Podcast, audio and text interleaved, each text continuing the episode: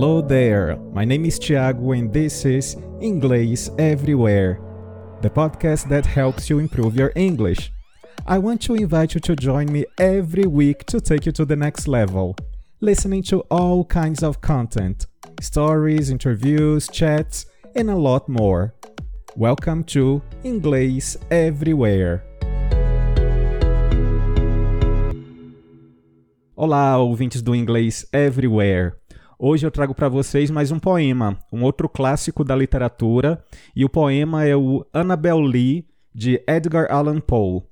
Observem que eu tenho trazido para vocês uma diversidade bem grande de conteúdo, poemas, histórias, entrevistas, bate-papos, e dessa forma você consegue ouvir uma diversidade muito grande de tipo de linguagem né? Tanto da, da poesia, da arte, quanto de histórias adaptadas, assim como outras situações em que a gente usa o inglês de forma mais espontânea, é, como na entrev nas entrevistas e nos bate-papos.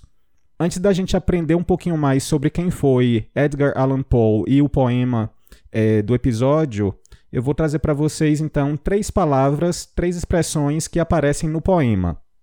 A primeira delas é o verbo covet. Covet que significa cobiçar. O exemplo que eu vou trazer para vocês não aparece no poema, tá? Eu peguei um outro exemplo é, para vocês observarem outros usos do verbo. She coveted his job so openly that conversations between them were tense.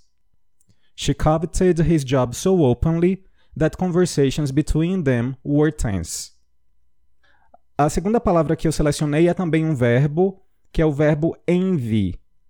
Envy. Envy significa invejar. Um exemplo, então, com a aplicação do verbo I envy her ability to talk to people she's never met before. I envy her ability to talk to people she's never met before. E por fim, eu tenho a expressão by far. By far que significa de longe, claramente, normalmente é utilizado no superlativo ou comparativo. O exemplo que eu trouxe para vocês hoje é o seguinte: They are by far the best students in the class. They are by far the best students in the class. Vamos então agora para uma introdução bem rápida para a gente entender um pouquinho quem foi Edgar Allan Poe e na sequência a gente tem então o poema.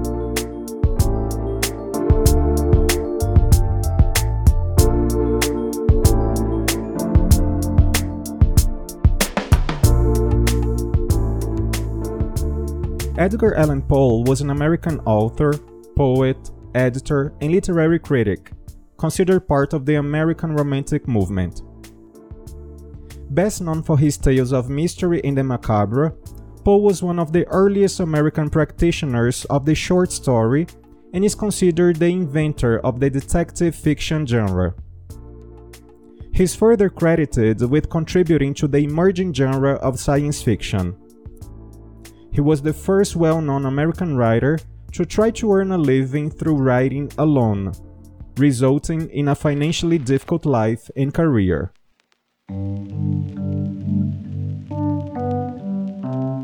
Annabel Lee by Edgar Allan Poe. It was many and many a year ago, in a kingdom by the sea, that a maiden there lived, whom you may know by the name of Annabel Lee and this maiden she lived with no other thought than to love and be loved by me.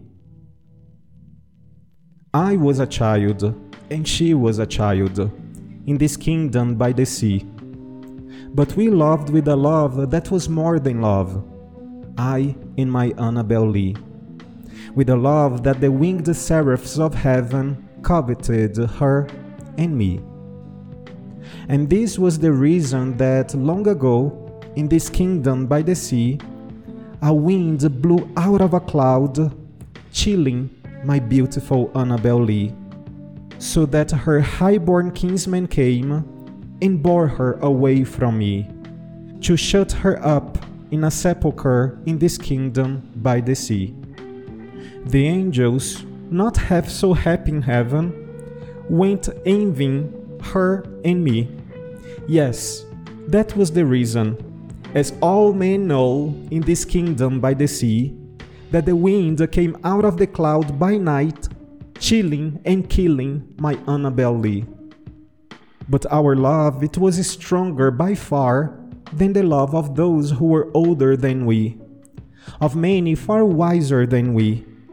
And neither the angels in heaven above, nor the demons down under the sea, can ever dissever my soul from the soul of the beautiful Annabel Lee. For the moon never beams without bringing me dreams of the beautiful Annabel Lee. And the stars never rise, but I feel the bright eyes of the beautiful Annabel Lee. And so, all the night tide, I lie down by the side of my darling, my darling, my life and my bride, in the sepulchre there by the sea, in her tomb by the sounding sea.